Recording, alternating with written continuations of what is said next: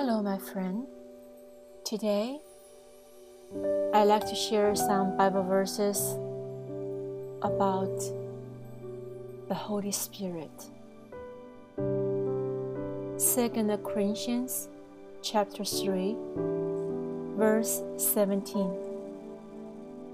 Now, the Lord is the Spirit, and where the Spirit of the Lord is, there is freedom.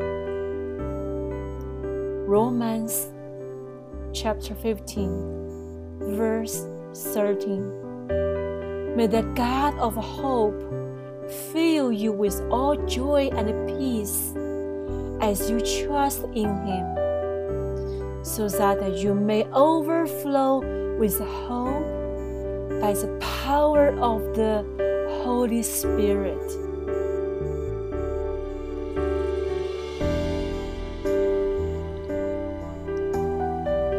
First Corinthians chapter 6 19 to 20. Do you not know that your bodies are temples of the Holy Spirit, who is in you, whom you have received from God? You are not your own. You were bought at a price. Therefore, honor God with your bodies.